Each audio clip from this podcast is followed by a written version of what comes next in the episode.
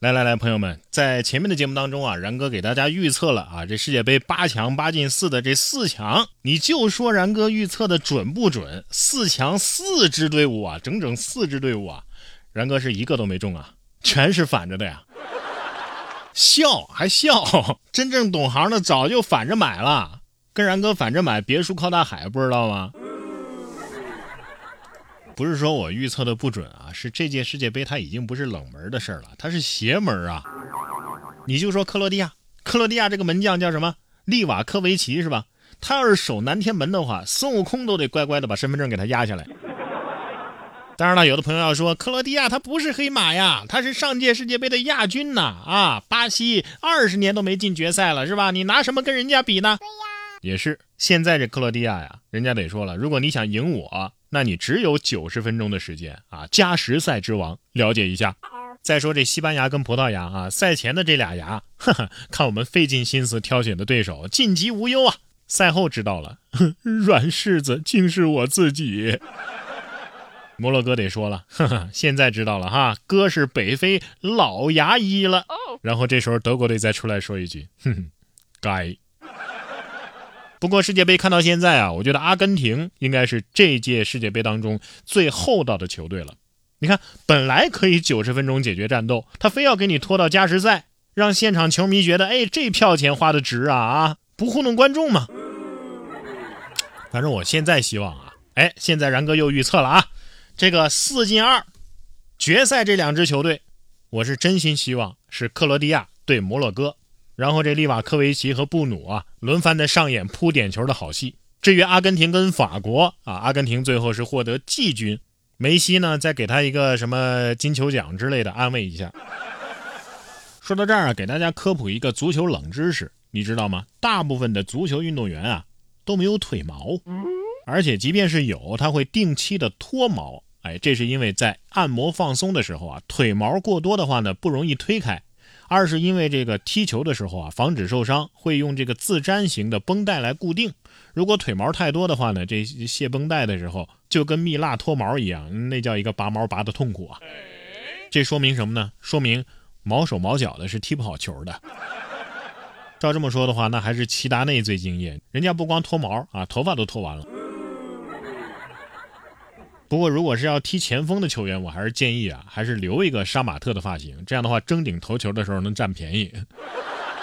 这窝兔子啊，也差点毛都没了。近日，四川成都一民房意外起火，消防员及时赶赴扑灭火情，清理火场以及防复燃的时候，突然发现，在墙角的笼子里有一窝被熏得黑不溜秋的小兔子。男朋友立马就地取材，找来筐子，将这一窝小家伙呀端到了安全地带。兔子心想：幸亏男朋友发现了，俺们差一点儿就没命了。不过现在救了，可能也跑不出成都人的餐桌。兔子心想：从前的小白兔已经死了，现在站在你面前的是黑化后的钮咕噜黑兔。接下来说的这孩子可能是打游戏打到想吐。说父母让八岁的男孩休学一周，专门打游戏，每天必须玩十六个小时，孩子已经崩溃了。十一月二十三号，武汉八岁半读三年级的小男孩，因为沉迷于游戏，和老师商讨之后啊，主动要求休学打游戏。父母呢将计就计，为其定制了严格的打游戏计划，每天要玩够十六个小时的游戏，三餐呢定时吃，过时则不候。而且每天啊要制定 KPI，到了中午晚上要对自己的战绩进行复盘总结。父母希望孩子能够体验到打游戏也不是你想的那么简单。对此，有不少网友啊都在给建议啊。这个妈妈认真看了之后呢，还虚心采纳了一些，说会有一位白榜战神来对孩子进行降维打击。目前进行到了第三天，孩子已经崩溃了四次了。你说万一这孩子是只爱玩单机？那怎么对他进行？哎，对了，可以对他进行这样的要求啊，每个章节都要进行拆解，然后做角色分析、剧情变化的总结，以及和竞品进行对比，然后产出成果文档。想起了我们小学的时候啊，有人早恋，其实也不能说是早恋吧，可能就是相互有点好感，然后两个人隔着很远，天天上课传纸条啊。老师知道之后呢，就让他俩坐同桌了。一周之后，哼，相看两厌。类似的事情还发生在广东的广州。这是十二月八号，一名小学生啊在家玩游戏，家长呢就找到张先生制定了一个计划，让他在游戏当中啊碾压式的赢孩子，帮他戒网瘾。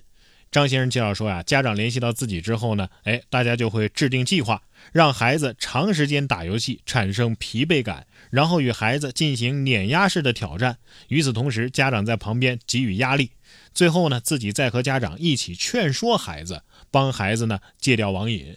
张先生还称啊，呃，自己和朋友两个人都在网上接单，一对一的语音规划方案呢，收费十块钱；实战训练呢，每小时收费五十块。后续的安慰以及劝说孩子呢是免费的。孩子，这就是你跟职业选手的区别，知道吗？遇到挫折就不坚持了，就这你还打游戏？快写你的作业去吧。哎，你说当年我们班那几个学霸是不是帮我戒学瘾的？所以我学习不好不能怪我，对吧？孩子还想呢，大神来带带我吧。大神说，其实我是来揍你的。大神就是大神，而你大爷也是你大爷。说女子啊。买全部的橘子之后，发现这卖橘子的大爷啊住着洋楼呢。十二月三号，四川的成都啊，女子和好友看到七旬的大爷还在路边卖橘子，心疼了啊，出于好心呢，全部买了下来。结果发现大爷家呀住小洋楼，而且啊有大片大片的果园。王女士称啊，看到大爷家的时候自己惊呆了，房子后边就是果园啊。不过看到大爷过得这么好呢，还是为大爷感到高兴。所以现在橘子怎么处理的呢？橘子怎么处理我不知道，但是我现在知道大爷为啥住洋楼了。感觉这剧情应该是电视剧的开头啊。说到农产品啊，这个云南的菜农最近种出了一米五高、三十斤的大白萝卜啊。家人说呀，这是因为土壤肥沃啊，就是正常的种子。十二月三号啊，云南的曲靖陆女士帮家人下地收菜，挖出的萝卜那叫又粗又壮啊，放在身边对比，已经到陆女士的肩膀那么高了。据陆女士讲述啊，这萝卜种了四五个月左右了，挖出来的时候呢，已经有一米五左右，差不多有三十斤重。这萝卜呢，就是正常的种子种植的，只是当地的土地啊比较肥沃，所以才会种出这么大的萝卜。其实这也不算稀奇啊，家里的地里边有百分之二十的萝卜都是这么大。这个萝卜之大，反正一锅炖不下。这楼不大没什么稀奇的，关键是你怎么把它挖出来的过程当中不把它挖断的呢？